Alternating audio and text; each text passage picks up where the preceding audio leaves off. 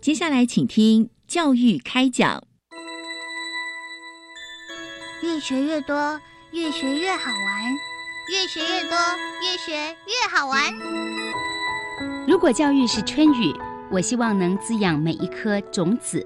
如果教育是阳光，我希望能活络伸展每一株幼苗。聆听学子心声，分享教学心得，关怀环境变迁，扩大教育资源的平台。欢迎收听李大华主持的《教育开讲》，教育从倾听开始，一定划得来。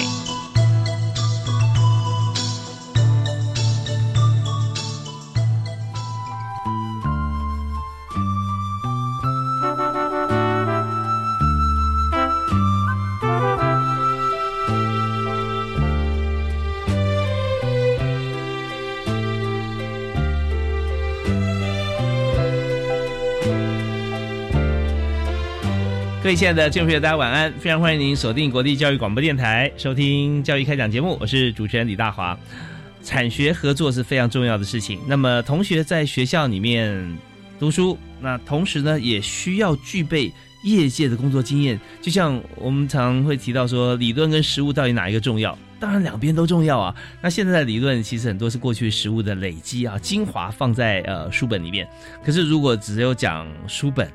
但是呢，没有直接实做的话，那很多同学可能有时候学习过程中会失焦。所以在今天呢，我们特别来谈就是实习这件事情啊。那实习呢，我们知道有在各个不同的产业里面，对于实习的呃规划哈。呃，也多所有点差别。那么在权益方面如何保障？呃，特别是学校最重视的事情。所以在今天呢，我们特别邀请明治科技大学的研发长刘丰瑞刘教授啊，在我们现场跟大家来分享这个话题啊。研发长你好，你好，哎，大华兄好，全国听众大家好。是，相信今天非常欢迎您啊，因为您实际上每天都在帮同学设想啊，怎么样能够在符合他现在课业学习，然后找到一个好的实习机会啊。我们是大三去嘛，是吧？是是大三，所以实习一整年的时间。没错，那么大四再回学校。对，OK，好。那在这个呃过程中，其实我们已经经营像这样子的一个实习的呃情况，已经有一段时间了嘛，是啊，是是。行之有年，所以特别可以跟大家来做一些分享。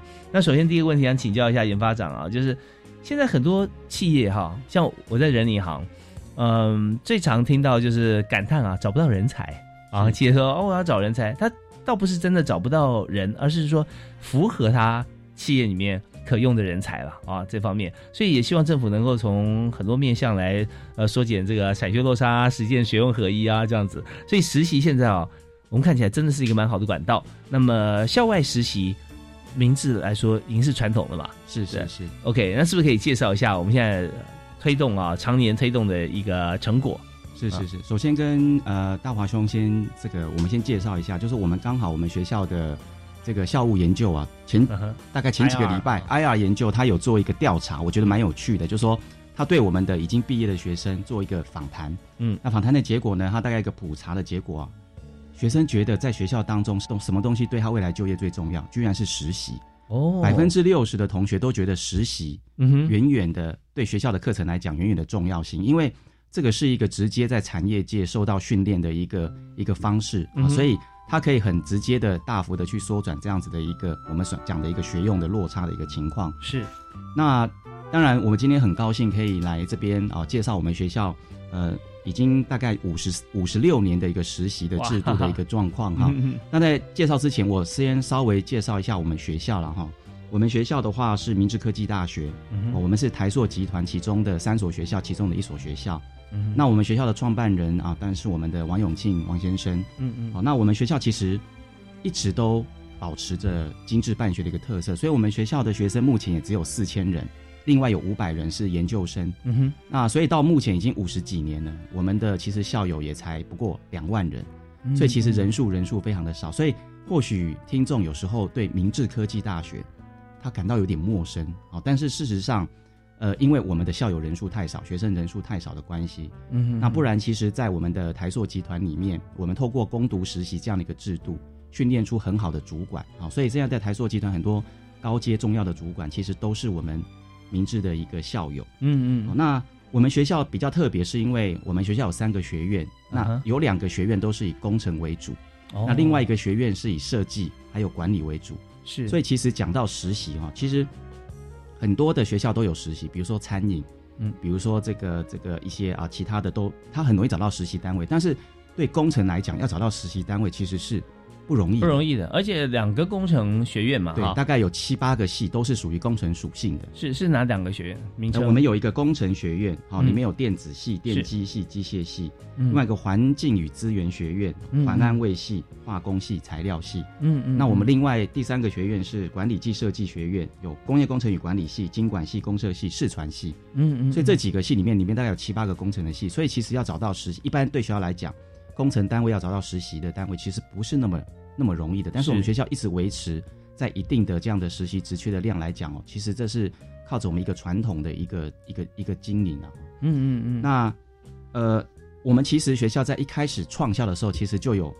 两个制度。其实这边也不妨透露，其实这个是我们学校甄试的时候的必考题。哦， 呃我们学生来，或者是我们的呃我们新进的老师来，我们一定会考这两题。就说、嗯你晓不晓得，我们明治科大有两个很重要的制度，是创校的时候就有的。嗯如果学生答不出来，或者是老师答不出来，嗯哼，他可能就没有办法进我们学 校。哦因为这个是你必须要认同这样子的制度嗯哼哦因为这个制度其实是蛮辛苦的一个制度。哦，那我们讲到第一个就是说，呃，全体住校这个制度，住校，嗯，我们所有的学，我们的 boarding school，我们就等于是说，所有的学生都必须要住在我们的学校里面。嗯嗯，那不是说只有住校而已，它一定有相关的书院生活的一个制度。是，比如说，我们的学生早上六点半，他就要嗯起来晨跑，嗯嗯，七、点就要开始打扫校园。哦，所以住在学校里面，同学呃，每一位都要遵守，对不对？是哦是是、大学那也是一样，不管你的课如何，是，我们讲的就是大学部的学生。对。好那我们的课是呃，晨跑几点钟开始？我们晨跑是六点半开始，哦我们要跑操场跑两圈，嗯好嗯然后我嗯们可能会有一些宣导的事项，做早操。是，那我们是七点，就开始打扫校园，所有的学生都要把自己的校园打扫干净。嗯，那我们到了整一天的课上完之后啊，我们就会从八点开始做一个晚自习。嗯哼那我们到了晚上的时候，我们就会统一就寝啊。当然我们会关大灯，但是会断断掉网络。嗯但是我们嗯事实上并不会。当然，学生如果要继续这个 K 书的话，他的小灯开着，我们当然是不会去反对他。哦，在宿舍里面不是是是啊哈我们这样子一个学生的一个规律生活的目的，其实也是希望说培养他一个恒毅力，就是说他的意志力。嗯因为其实嗯我们发现，在未来工作的时候，其实意志力是很重要的，他的恒毅力是很重要的。对，现在在大学里面，我们看到，呃如果还可以维持早起，是，然后早睡啊，是很而且不容易的很不容易啊。现在常常像我们在节目里面啊，我们有常常分享一些像是呃作息或饮食啊、健康促进学校相关主题。那最常谈到就是说，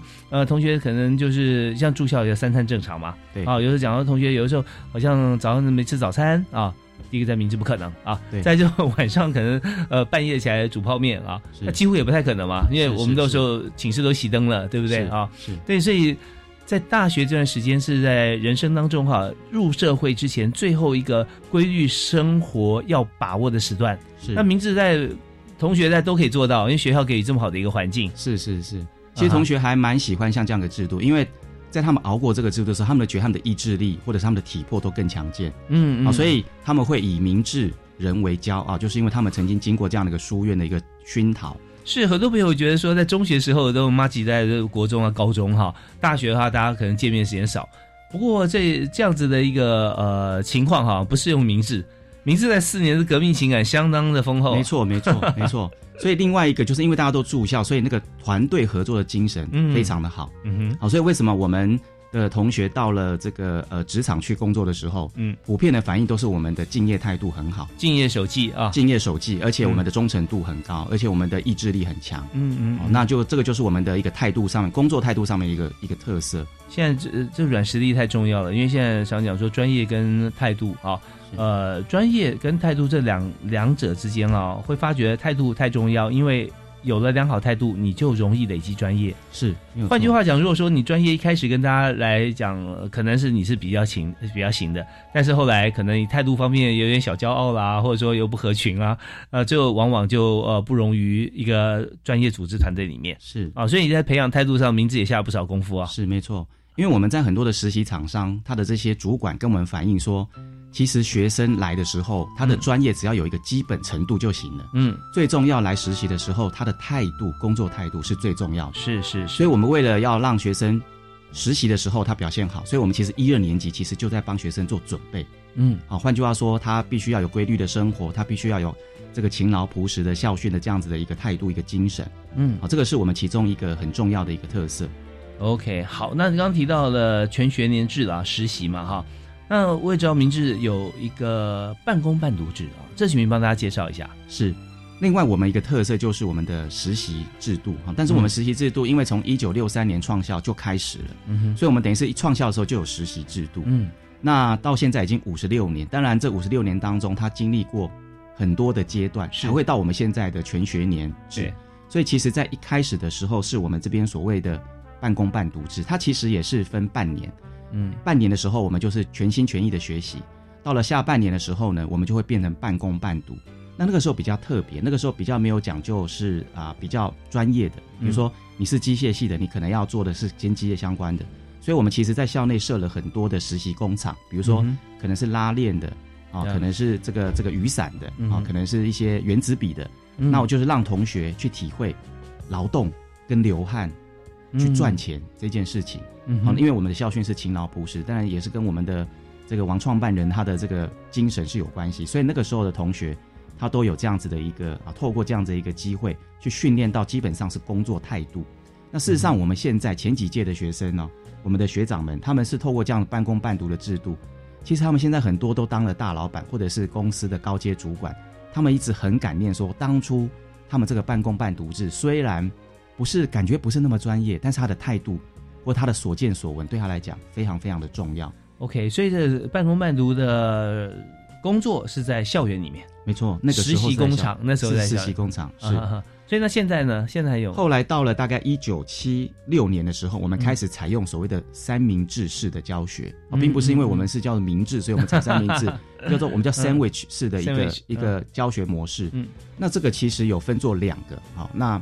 当然我们在在讲这个继职教育的一个一个制度来讲，比如说我们讲德国制，德国制是它的二元制，所谓的二元制就是它可能在一周里面有四天，嗯嗯，它是在公司上班，是那有一天在学校里面学理论，或者是他白天都在公司上班，晚上才到了学校学理论，嗯哼所以他其实整个主导是德国的像这样的一个企业，所以其实必须要企业先录取学生，嗯他才能够进到这个学校，他甚至他的对哦毕业证书可能是企业发的，所以它是一个以企业为主导的一个学制。嗯哼所以我们当初为什么没有采用德国制，我们而是采用比较像是英美体系的这个三明治式的，因为三明治式的它是以学生为主体。嗯哼换句话说，它有可能有两种，一种叫做薄三明治，嗯比较三明治很多层，比较薄的，或者是厚三明治。嗯哦，就像我们现在看到三明治比较厚的然。后啊那我们在一九七六年那个那个时候开始，我们就先采用薄的三明治。所以薄三明治就是我们呃一年有四季， OK，我那们就谈到这边哈，我们要休息一下。是是薄的跟厚的三明治啊，在实际上面各有哪些不同？不过刚才听到一点点，薄的是一年分成四季啊。那呃，到底怎么进行？我们休息一下，听段音乐回来之后呢，继续请今天的特别来宾，明治科技大学的研发长刘峰瑞刘博士啊，来和我们来谈一谈。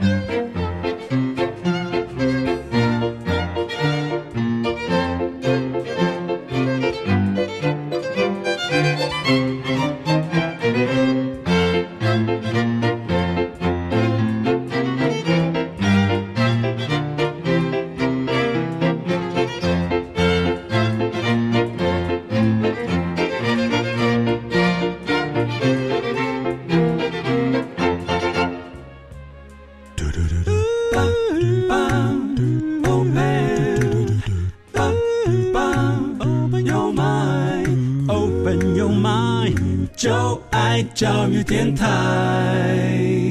嘟嘟嘟嘟，Super Duper。读万卷书，行万里路啊！那事实上，我们读书，呃，充实我们的基本知识以外啊，那属于理论的，我们更需要有实作的经验。所以，不管是行万里路，呃，出国所见所闻，还是呢在职场上面行万里路啊，对于求学的过程当中都是非常重要的。所以，我们今天特别针对实习的话题，我们邀请明治科技大学环安卫教授啊，就环境与安全卫生工程系的教授，同时也是明治的研发长刘峰瑞啊，刘刘博士。那在现场跟大家来谈。那刚才呃，刘老师有跟我们讲到说，我们在明治科大，我们有两种三明治啊，一种薄的，一种厚的啊。所以呃，薄的是一年分四季嘛，是吧？啊，是怎么进行呢？是呃，这个薄的三明治式的一个教育的继职教育的模式嗯啊，其实是从北美开始的。所以就算到现在，你看那个加拿大哦嗯第一名的滑铁卢大学，嗯哼它还是采用所谓的 co-op 薄三明治式。嗯那就算是美国辛辛那提大学是很有名的大学，嗯哼，他们在一九零六年就已经采用了薄三明治，到现在还是。哦换句话说，他们就是可能三到四个月嗯哼在学校，另外三到四个月就去业界，三到四个月再到学校，所以这样一直不停的交替叠起来，就好像我们那个三明治很多嗯层，像这样的模式，我们就叫做薄的三明治。所以其实我们在一九七六年的时候，我们那时候就采用了也类似的薄三明治。嗯，嗯所以那时候我们把一学期分作一年分作四季，四季好、所以一季在学校，一季在工厂，一季在学校，一季在工厂，没有寒暑假的概念了哈。还是没有寒暑假。嗯那可是我们有一个重大变革，就是在一九九九年的时候，嗯那个时候我们从五专升格成技术学院，是那已经变成有四季部，其实已经是大学，嗯所以变成说我们那时候改成的是后三明治式的。哦，那怎么做？后三明治的话，我们就是前第一年跟第二年，我们是在学校学习；嗯嗯大三的时候，一整年完整的一年，我们都在公司嗯在工作当中学习。是到了第四年的时候，我们还要再回到学校来。哦，那这个回到学校来的用意是很重要的，因为什么？因为学生在大三的时候，他在公司所见所闻，嗯他在回来的时候，他可以决定他应该在补修哪些课程，他要再加强什么样子的一些训练。 OK，这对同学来讲是相对重要的，因为他在外面知道自己的不足啊。是那但现在在最近呢，也是有很多业界反映说，哎，来我们这边实习一年哈、那大概都差不多上手啦。结果后来又回学校去了，啊是那他们很希望说，是不是可以大四的时候来实习，之后就留在公司无缝接轨？我们是不是讨论过像这样子的议题？没有错，其实这个议题一直在我们学校也是一个呃，因为有很多的实习的这样的委员有给我们建议啊，嗯哼说，呃，他们看到的学校几乎都是在，如果是一年，大概都是在大四。嗯，但是因为在我们学校来讲，我们不会以企业为主体，我们会以学生的学习为主体，是，这就是我讲后三明治式。哦，那这那个比较偏向于英国制。那英国制以学生为主体的话，我们会考虑到学生，你在大三这一年在职场看过之后，你理论上大四的时候你要回来嗯哼继续加强你的课程。嗯嗯嗯，在我们的想法是，如果你大四的时候就去实习，然后直接留任，那其实你读三年就可以毕业了。对啊，那是大三暑假是发毕业证书了。对，那你就可以领正式职员的薪水了，就不会有这么多的目前的所谓的实习被嗯误嗯误认为打工这样的问题。是是，所以是当然有很多的委员跟我们建议说，你可能是全国唯一统一大在大三实习的学校，嗯哼，但是不管是我们刚刚讲的住校，还是在大三实习，它都是一个跟大家很不一样的路。其实，嗯在我们校长来讲，他常常讲说，我们学校选择的是艰苦的道路。嗯哦，因为学生，尤其现在学生听到说，哇，要住校，六点半要晨 跑，要怎么样，要怎么样，那我不要去了。嗯哼，好、啊或者是说听说要实习，要大三的时候，那这么这么辛苦，我不要去了。但事实上证明其实不是。我每嗯次在甄试我们学生来面试要进我们学校的时候，我听了都很感动。我就说，另外一个必考题嘛，嗯你为什么会要选明治？嗯哼，那我姐姐叫我来的，哦，我叔叔叫我来的，我爸爸叫我来的，我姑叫我来的，都是我亲耳听到的，嗯哼都是亲友叫他来的。是，那我说奇怪，你姐姐是哪一位啊？我说某某某，哎、嗯你姐姐上次跟我讲她上贼船呢、 我就说这个学校怎么这么辛苦啊？要要要晨跑，要锻炼体魄，要要参加游泳比赛，要要路跑，这个都、嗯都是毕业门槛，都要训练体魄，要要都要勤劳朴实，要打扫校园， 最后还要一年实习。那那为什么会叫弟弟来呢？啊、所以我们听得很感动，就是说这些学嗯生他知道这个道路不好走，他愿意选嗯择，那都是因为亲友的推荐。是，啊好所以那这是亲我友们本身来讲，就是呃，身蒙其力啦，哈、是是是，在在学校的过程当中觉得啊好苦哦，但是他一旦毕业或者在实习过程当中觉得啊还好学校有这样子教我啊是，所以这有点像正言式的广告， 是是是是亲朋好友啊、叔叔伯伯啊、呃甚至父母啊、兄姐这样子啊。是， OK，所所以以这所以所以我们就是一直坚持在大三，而没有、嗯而没有把它放在大四了，因为它是一个比较不一样的道路。但是我们想说，这个是对学生是好的。嗯嗯，好，因为学生其实就算是放在大四，现在很多学生，像我们学校学生，大概百分之四十五也都要上研究所，其实对厂商来讲还是断掉。嗯哼，那我们其实也很认真的开过会，请了很多厂商过来询问他们的意见。那基本上他们是蛮肯定我们学校的学生的能力，嗯是他说我们学校学生的能力，就算大三去，也不会输很多学校大四去。那我觉得很多厂商给我们最重要的宝贵意见，他就说，其实学生来哦，学了什么，之前在学校学了什么，有没有那么专业，其实不是那么重要，其实是态度。嗯他是来学态度的，其实嗯哼早一点来学是好的。啊，有一个主管直接跟我讲，只要态度对了，就像刚刚嗯大华兄讲的，只要态度对了，他未来做什么都会对。是真好。对那么呃，学校不是呃，今天这个研发长跟我比较好，所以说我讲的是对， 是有很多的案例实例来背书嘛哈。是。那当然在这边啊，这个阶段还有一点点时间，我先抛一个议题，我们也许要到下个阶段才能完整的回答。也就是说，在大学阶段里面，我们除了实习以外哈，通常伴随着实习而来的几个名词哈，包含了打工啊在里面。所以在实习跟打工，我们怎么样来看待啊？是那这是很多大学在讨论的事情啊，包含很多的呃，在过往也有很多大学老师有提到说，大学呢就是应该好好念书，为什么要去打工啊？那但有很多现实的因素，很多朋友现我知道现在学贷也是非常多的啊，那想说我怎么样来改善我的生活，不要说一毕业就负债啊，所以这些都在讨论。那我们稍后啊，我们休息一下，我们回来的时候就请今天的特别来宾，明治科大的研发长哈刘峰瑞刘老师来跟我们谈谈看，以明智的角度还有您个人角度来观察实习跟打工，我们要怎么样来看？好，我们休息一下，马上回来。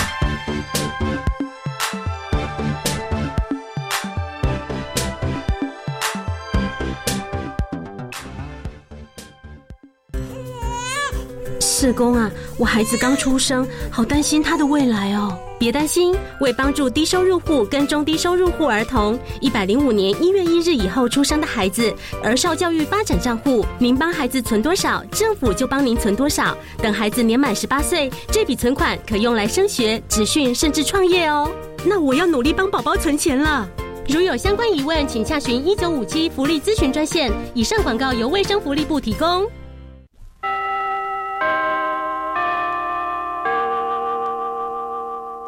新课纲上路后，老师要开设多元选修课程、弹性学习课程，指导学生自主学习计划，增加这么多工作量，老师还有时间备课吗？有啊，教育部已经有协助教师增能提供支持，而且已经先调降国立高中职艺能科及实习科专任教师的教学结束，所以啊，老师就有充裕时间可以备课哦。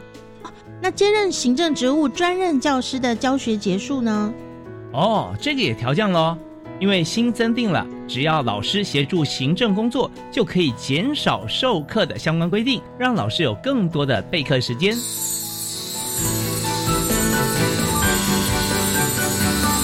以上广告由教育部提供。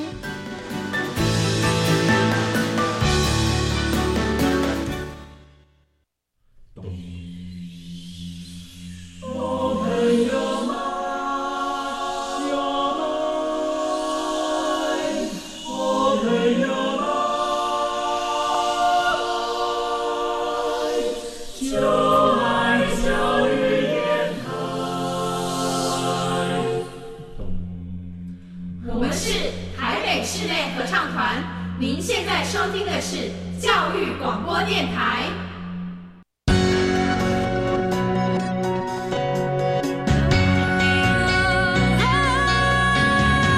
Open your mind，就爱教育电台。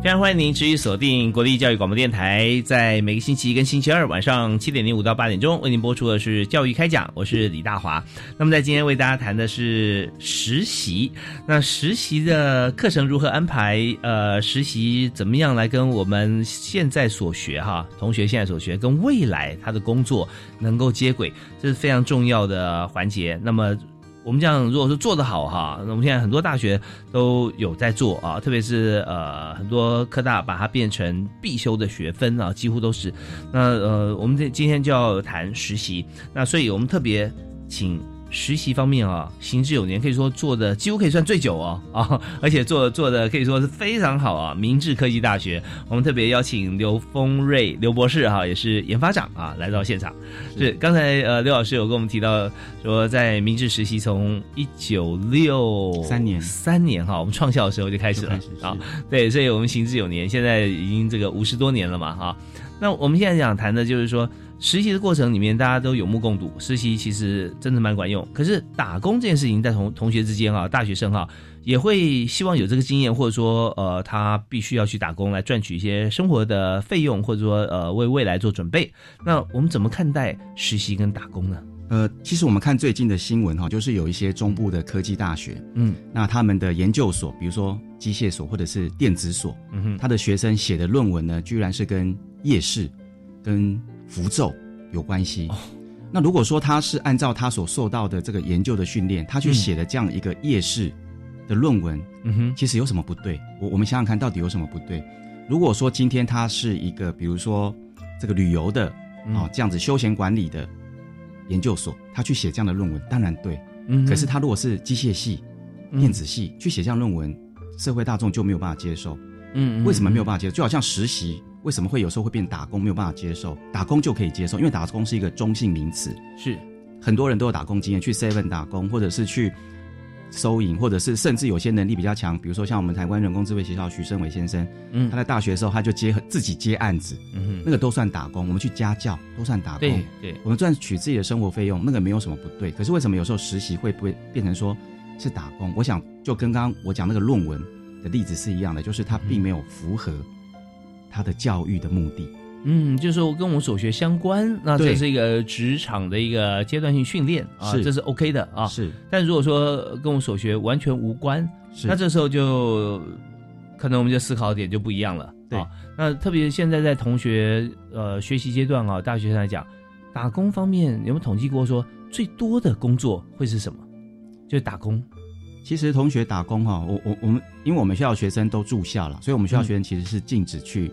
打工的，因为我哦们会跟学生讲说，你就统一在大三的时候，我们会帮你送去实习。嗯哦，那我们学校的实习是在在这个工作当中学习，那加上我们学校的要求，他一定会领到薪资。嗯哼，所以其实这样子摊平起来，我们学校的学生其实他的学费跟国立大学是一样的。哦，嗯其实他还可以嗯嗯赚取生活费以外，他的学费其实是跟国立大学是差不多的，因为他把他赚到的钱摊到这这八个学期里面。但是如果说外面的一般打工，我想我们大家都看得到，学生打工，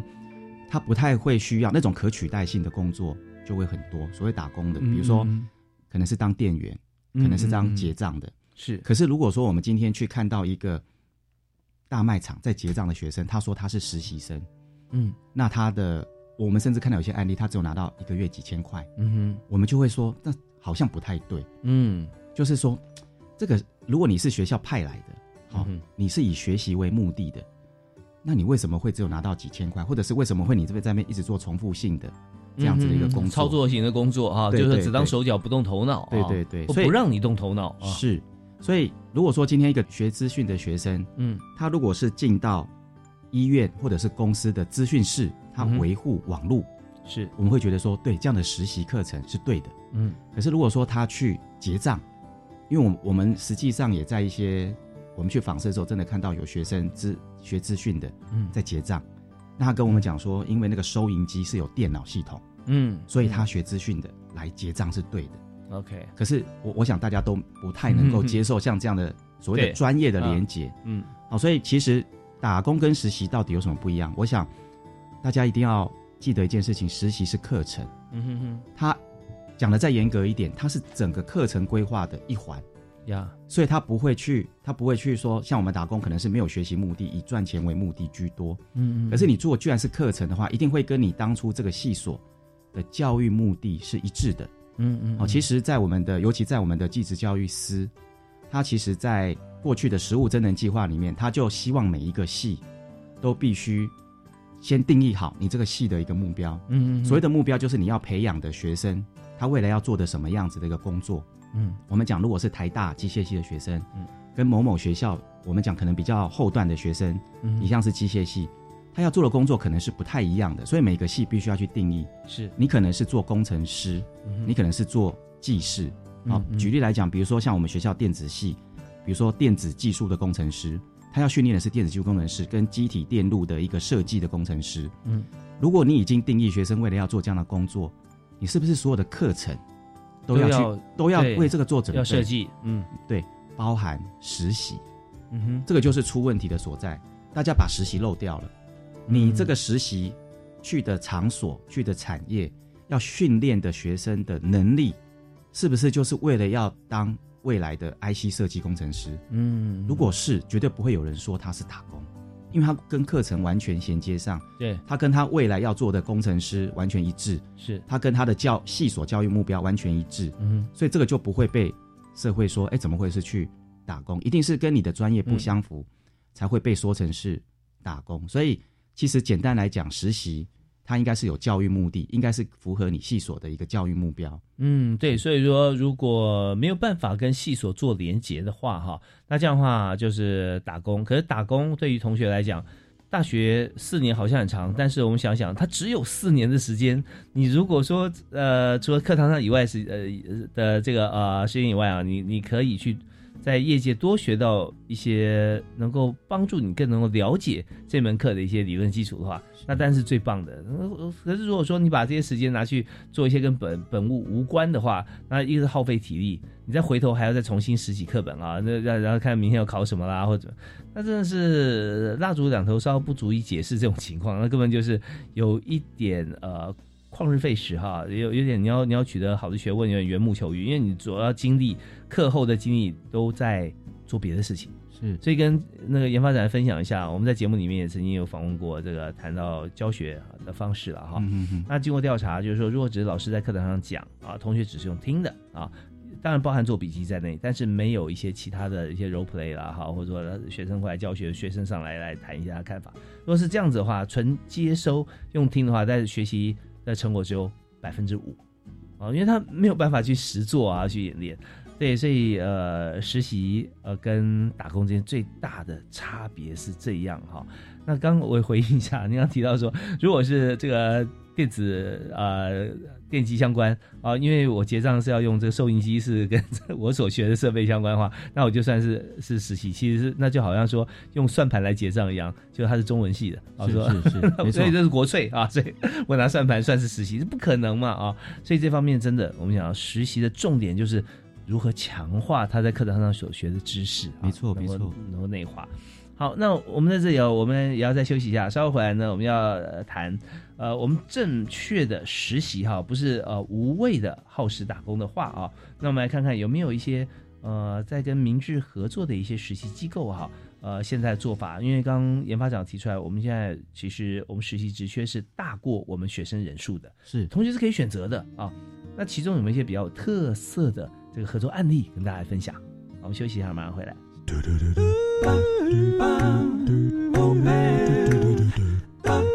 Open your mind, open your mind，就爱教育电台。嘟嘟嘟嘟，Super Duper。今天在教育开讲节目里面，我们特别访问明治科技大学的刘峰瑞研发长，来谈在学校为同学来设计实习之路。呃，今天也是我相信很多朋友啊，第一次知道说明治科大其实每位同学啊，在这个四年的时间里面，都是要住校啊， 所以学校就全方位为同学来设想，包含在其中这一年实习哈、因为实习的话可以不用住校嘛，对吧？对对，因为除非说都是在学校周边，但这很困难啦，是啊，总会有人车程啊这些，对，那给同学选择。所以我们刚刚前一个阶段所提问就是，我们现在啊，在呃整个实习的过程当中，有哪些特色的实习职缺啊，可以跟大家分享？是我们学校大概一直以来都有大概将近一百七到两百所的这样子的一个公司跟我们做一个合作。嗯，那但是事实上，因为我们学校的学生每一届出去大概不到九百位，大概八百五到九百之间。嗯但是这么多厂商，其实我们每一年都会新增很多厂商。是，那我们大概会提供将近一千四百个职缺给我们的同学。嗯所以为什么我们学校的实习我们有办法越做越好？哦，那当然就是因为我们其实有足够多的厂商让我们挑选。所以我是刚才讲的说专业度够不够，嗯学生的相关的权益保障够不够？如果不够，我们就会开会把它筛筛选掉，我们根嗯本就不会让同学有这样子的一个实习机会。嗯啊，所以嗯也是因为我们已经有执行了五十几年这样的经验，所以所以已经有一定的口碑，所以我们才会厂商数够多，我们可以 Yeah 来做比较这个精进的一个方面的一个一个条件了哈。也有人在讲说啊，你们可以做到这样，一定是因为你们自己台塑企业的支持。事实上，我们台塑企业真的非常支持，提供的职缺数非常多。那、嗯但是呢，其实我们学生在台塑企业实习的，其实只占了三成。我们其实，在一哦般的企业其实是占了七成，嗯哼比如说联发科、台积电、华硕嗯啊、嗯嗯人保电脑这些，全部都有。这些上市的很多大公司都有我们学校的学生，哦，那也实习的话也是一年的时间了哦哈、都是一年的时间那。他们在这边呃这几几个呃就是各各个实习机构实习的时候，呃人数方面其实就看他怎么开职缺，也是不见得多嘛。是比方说，就算大厂像台积电啊、联电啊、联发科是啊，那他有每年的职缺数是不是都不太一样？是，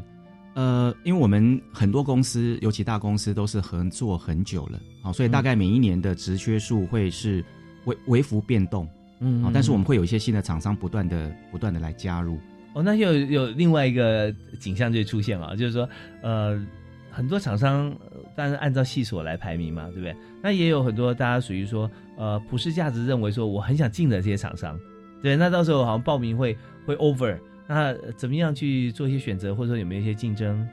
在很多学校，它的实习可能是开很多种类别，比如说暑期实习、嗯哼，学期实习、学年实习，同时在学校进行，所以它要操作起来，行政上支持会比较困难。嗯但是因为我们学校是统一在大三嗯实习，所以其实我们很多规定都是由我们学校研发处统一规定、统一作业，所以实习厂商都是跟我们接触，是他不能够直接找学生，嗯哼他也不能够直接找系上，所以都是由我们统一规定。所以其实您刚刚讲的就是我们规定学生只能够选三个公司，哦嗯嗯，好，不然其实很多学生说哇，这么多好公司，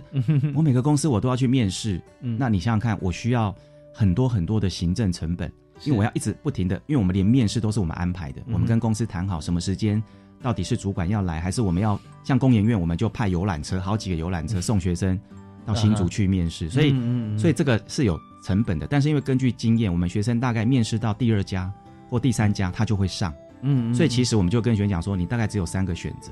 嗯那这个竞争就很激烈了，是因为要靠什么东西来决定说到底你先选还我先选。对，所以每一个系有它各自的一个经营的方法。比如说有些系觉得说，呃，学业成绩重要，哦，它的占比可能就比较重要一点。但事实上，我们普遍来讲，我们的操性成绩很重要。哦，是您刚提到说态度嘛，没错，嗯这个就是因为我们的操性成绩连接到我们刚才讲我们的态度，平常嗯求学时候的态度，所以在我们学校态度来讲很重要嗯，它会影响你未来在实习选择的时候你的优先权。好、比如说嗯哼好的公司职缺就只有十个，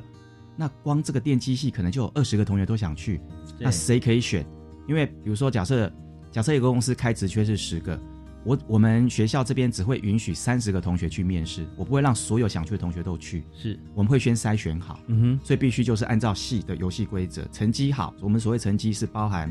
各种成绩，包含学业成绩，嗯包含你的操性成绩，包含你的课外表现。哼，好、很多很多系都会有自己相关的一个要求，我们都是会各自定办法。那你这样子才有办法排说哦，我要去哪一家公司去面试。所以其实我们本身这样子的一个制度，哦，其嗯实我觉得在制度上，它就其实有相关的一个特色。哦，因为我们其实就像真的找工作一样，嗯哼我们只是一个媒合单位，但是我们统一帮他安排好，学生要靠自己去面试去争取，好去找到这个厂商的认同。我们是双方互选，嗯第一个嗯嗯阶段是学生先选说我要哪面试哪几家面试啊公司，可是最后是公司的主管来挑说我要哪几个学生，嗯好所以这个就跟真的实际上的运作是。我我想以后未来找工作是一样的，学生要自己去争取。所以在这个呃甄选的过程当中，因为厂商方面也有先后顺序吧，不是是是全部是同时嘛，对对不对啊、所以在这边真是呃完全符合市场机制，也是蛮紧张的，对不对？就算是面试哈，常常会打电话来抱怨呐、 啊哦，说为什么你排我的面试晚于那一家公司？ 所以所以我们其实研发处常常会这种，如果学生没有人，因为他担心学生没有人去，学生没有人去，他们也会抱怨嗯哼，太晚面试，他也会抱怨。他说：“那你是不是让那些公司要抢才所以对先就挑抢人才？因为啊实习人数不够嘛。嗯好，所以我们就会有这样子的一个情况产生，就是都是小插 曲。还有一些抱怨是，呃，因为你们职缺是多过学生嘛，是有一千四百个职缺左右，是是学生只有八百五到九百嘛，对对，所以势必哈会有大概五百多个职缺没有人去，没错，那错一个公司提出来，有时候少则两三个，多则大概二三十个，啊、是不一定，对所以很有可能就没有人去申请，对或者今天今天他有申请，可是他后来选择其他的公司，是对，所嗯以就会觉得呃说，哎，研发长，你是不是对我们不满意？ 对，是， 曾经接过很多这样的电话了，但是我们都会跟厂商讲说，你如果希望学生去，嗯，做好两件事，哪两件？第一个薪资提高。”哦第二个，专业度加强。 ，OK，好，这两件事哈，通常要怎么做？那么，呃，同学如果要去这两件都做得很好的公司，自己又要准备什么？好，我们休息啊，回来请研发长帮我们提示一下。是是， Oh man, open your mind, open your mind，就爱教育电台。嘟嘟嘟嘟，Super Duper。今天我们谈的是大学同学的实习，那我们特别邀请明治科技大学的研发长刘峰瑞教授在现场啊，呃，教授您好。哎，你好，你 好，大华兄，你好，是，刚刚研发长有提到说，哦，现在这么多的厂商哈、来跟我们来呃做合作，然后希望同学去实习。那往往这个有很有有一些厂商啊，难免呃同学没有过去啊，也是好公司啊，对不对啊？那您刚提到说，呃，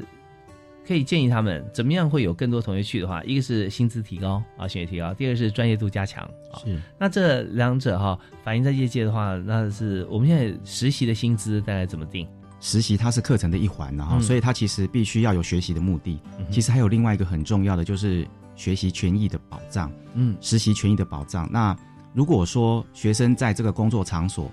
它符合我们这个所谓的组织、还有经济、还有人格的从属性的话，其实它是有存在雇佣关系的。嗯，所以我们知道我们的学生去其实都符合这样的雇佣关系，是所以我们要求全面所有的实习的机会全部是符合劳基法。哦，那所以我们的学生一定拿到基本工资，甚至我们在美国的学生拿到的将近是月薪六万元，像这样的一个实习哦他们机会，是什么样子的公司啊？呃就是我们美国台塑企业的公司，哦，是啊，就按照当地的薪资给。嗯哦哼所，local 以 pay，嗯，对，所以如果是实实际拿到的现金，再加上他的住房的津贴，其实将近是六万元台币。嗯那当然，这样子的一个美国实习的机会，我们也是有的杂志自己找上我们说要访问我们，我们才知道说哦，原来其实这样的职缺还真的是很少见呐、哦。嗯，那我们刚刚提到说，大概国内的竞争也很激烈，因为毕竟大概要超过三个月到半年，学生其实在实习工作场所才有办法发挥他所谓的产值。嗯哼哼好，所以如果说只是来三个月，为什么我们要求全年？就是因为我们为什么要求全薪，就是要嗯符合基本工资，就是因为我们希望雇主把我们的学生当做员工训练。是是是所以。目前现在很多的员，他都会把我们当员工训练。那我们在大三呃去一年，然后大四回来弥补自己的不足了哈，是这样。是，那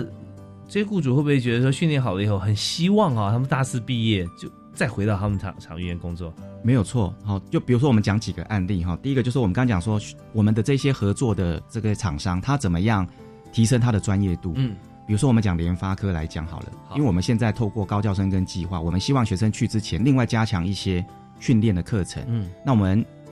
就是叫做这个职前的技术训练课程。那我们就会直接请联发科的主管来给我们学生上课，说他进了联发科，哦他需要什么技巧就是我们在学校请夜师过来了没啊，错，夜师，我们就直接先给他上课了。大二的时候，大二的嗯时候，这其实我们叫大三上了。好，我们其实学校的制度很奇怪，我们大三上是别人的暑假，嗯，我们的大三下其实一整年，所以其实我们的学生几乎四年全年无都无休，嗯我们其实没有什么寒暑假，嗯，我们的学生到了联发科之后，其实公司会帮学生出他的训练费用，让他去考证照，哦好，那，OK，每个学生大概一万八。其实是这样的案例不止在联发科，我听到很多公司都让我们的学生免费的去上一些证照课程，希望学生拿到证照。就好像我自己辅导学生，嗯哼，他说公司让他去考什么什么乙种的，什么什么作业的，哦是是是劳工的安全的，嗯我就是希望他赶快拿到证照。嗯哼好、哼，所以其实他们都是用这样的专业性在训练我们的学生。其实学生都会口耳相传说这家公司不专业，学弟不要再去了。哦，他们不喜欢没有事做，嗯，他们也不喜欢不专业，他们也不是喜欢说订便当或者是擦桌子，哦他们喜欢说真的把我好好的操我一下， OK 再辛。苦只要学到东西我都愿意。对，其实，在学校哈、要把握这个机会，因为在学校是一个呃最后可以犯错的地方啊，是也是可以经济学习成长的一个环境。那这边如果说能够有一个工作可以对我们自己产生很大的磨练的话，大家要千万把握啊！在这边是不是也可以直接请研发长帮我们提示一下，还有哪些这个实习部分哈、我们做的很好，而且需要大家一起来注意的？每次在谈实习的时候，大概会分作两个部分的啊哈。我们避免学生变成廉价劳工的话，其实我们一定要注意到两件事情。第一个就是实习权益保障，第二个就是我们刚刚讲的学习的权益保障。嗯那在嗯实习权益保障里面，我们要怎么做？其实一开始的时候，跟我们合作的伙伴，这个实习的合作机构其实很重要。嗯哼，所以其实不管这个机构在什么地方，我们第一次合作的时候，我们一定会派系所的专业教师到现场看。嗯，所以我们曾经帮老师出机票，哦送老师到芬兰，为了看芬兰的一家公司，只为了一个学生。嗯哼哦，那就是因为我们学生要实际上看到这个公司，嗯它的实际给学生的训练的场所，第一个安全上有没有问题，嗯哼，第二个专业上面是不是符合系的教育的目标。是好，所以这个是学生的一个权益的保障。那第二个就是因为我们学校所有来的厂商都知道，我们都要符合劳基法，对我们其实要符合三件事情：劳保、健保、劳退。嗯所以学生其实很高兴，在一年实习之后，他们都有一年的这个年资。嗯哼，好，所以那另外就是，就算是境外，嗯我们会要求公司一定要符合当地的劳动法令，嗯，我们要求公司一定要帮学生保当地的医疗保险。是好、这个并且不管他是在哪个国家，都要符合我们这边、嗯哼我们自己国家的基本工资。对，所以以我们在学生在大陆实习很多嘛，嗯事实上嗯他同样是实习生，如果这实习生是大陆籍，他可能薪水是我们同学的不到一半，可是因为这就是我们要求啊，哦对你要对比对照国内的薪资哦对啊，对对目前大概状况是这样。那另外就是很重要的，这也是教育部要求，我们一定要订定实习合约。是那我刚刚讲的以上哦，这个都是要保障学生的劳动权益，因为事实上他明明就是其实有雇佣的关系。嗯，第二个我刚刚提到就是很重要，实习很重要，很重要的就是学习的目的。我们必须要确认说，是学生去之前，我们要帮每一个学生哦，都要拟定学习计划。所谓的学习 OK 计划，就是说同样一个公司，可是你做不同的职务，你应该会有不同的学习的目标。对，好、所以我们都会帮每一个学生要定定相关的实习计划，嗯哼而且我们要求每三个月就要写一份实习报告。嗯，那这个实习报告，其实我们邀请很多的科大的这样相关主管来看过，他们看过之后说：“哇，你们学校真的我们没有办法嗯跟你们一样，为什么？为什么？因为我们学生的实习报告写的很像硕士论文。”哦我们要求他写的像硕士论文，每三个月要写一个，当然可能页数不是这么多，但是那个格式、那个嗯精神，好、因为我不希望你只是去工作，我希望你在工作当中思考，对，不能写流水账啊，对不对啊？不是写流水账。所以我们看过，我也因为我也我也去看过很多学校，他们就是真的学生写周记、啊写日志，然、后真的很像流水账。但是我们不是，我们叫学生写实习报告，三个月一次。我们曾经在我们台硕的总管理处实习的学生，他的第一个月的实习报告题目是：请你评论中美大战对我们这个公司的影响。呃，第一好个有季高度哦。对，这个就是我们希望说学生带着学习的目的去公司上班，所以我们讲说这个在工作当中学习、嗯一整年，我们分四个主题，每一季都让学生学一个主题，最后要写成像一本报告一样。所以这个实习报嗯告其实对学生来讲很重要，这就是代表说你跟打工不一样的最重要的一个精神。那另外就是说，呃，如果学生在工作当中，我们刚刚讲那个只是规划，但是我们怎么知道学生在现场到底有没有如我们当初的学习计划或者对是实习报告写这样？所以我们老师一定要去看他。是在我们学校规定很严格，一定要实地看学生。在台湾不管哪一个角落，学生因为我们在全国各地嘛，规定老师一定要到现场看过，一年五次，五次哦，一年五次哦，OK。好、所以我们每三那个月那都老要师去的时候，是不是要跟同学座谈啊呢，还是观察？我们规定一定要见到主管，一定要跟主管嗯嗯嗯单独会会谈谈学生的表现， ，OK。另外要跟学生单独会谈说你在这边的学习的状况，然后再哦三方会谈，是是，这是学校规定。然后学生要当着主管跟我们老师的面双师，我们叫做一个夜师，一个学校老师，去简报你到底这三个月学了什么东西， OK，这是我们的一个规定。所以另外就是我们要看看学生说你到底有没有出什么事情，到嗯当初合约跟你的学习计划是不是都有落实啊？大概是这样的一个状况。实习而啊是非常扎实而完整，是它中间呃还有层层的把关啊，是让让同学不是说老师去观察或考试，让同学自发性的把他所实习中所学到的东西，然后用论文的方式把它报告出来是啊。那在这个中间好处有非常多，因为你学完之后你没有做记录，事实上你学有没有一半也不知道。对啊，你学了以后，然后每天或每周你做好记录以后，它就留下来就是自己的东西对。啊，那么呃，当然在过程中老师还可以检视，还可以看，会及时发现说他方向有没有走偏了是啊，随时在指导。所以这设计呃这个制度真的是非常好。所以今天呢，我们非常高兴哈、由明治科技大学哈、呃刘峰瑞研发长来到我们的节目现场来谈呃明治的实习。我们现在就是大三上学期跟大三下学期啊，所以还保留一点完整的时间可以回到学校再去重新去检视该修哪堂课。那么呃有没有说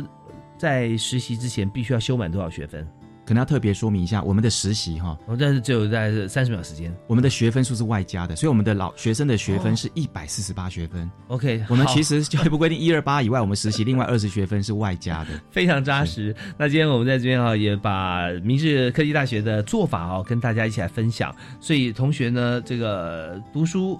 不忘实习，而且实习绝不去吃掉他所学的学分，没错这非常重要。那呃，也欢迎大家如果有任何的、呃、想法或议题想跟这个明治沟通的话，可以欢迎在我们节目的这个留言板可以留言，或者直接跟明治科技大学的研发长哈刘丰瑞刘博士哈来进行这个讨教。好，我们再次谢谢刘博士，谢谢谢谢，谢非谢常您荣幸，谢谢谢谢啊大您华谢兄谢啊，感谢大家收谢听谢，我们下次再会。谢谢大家。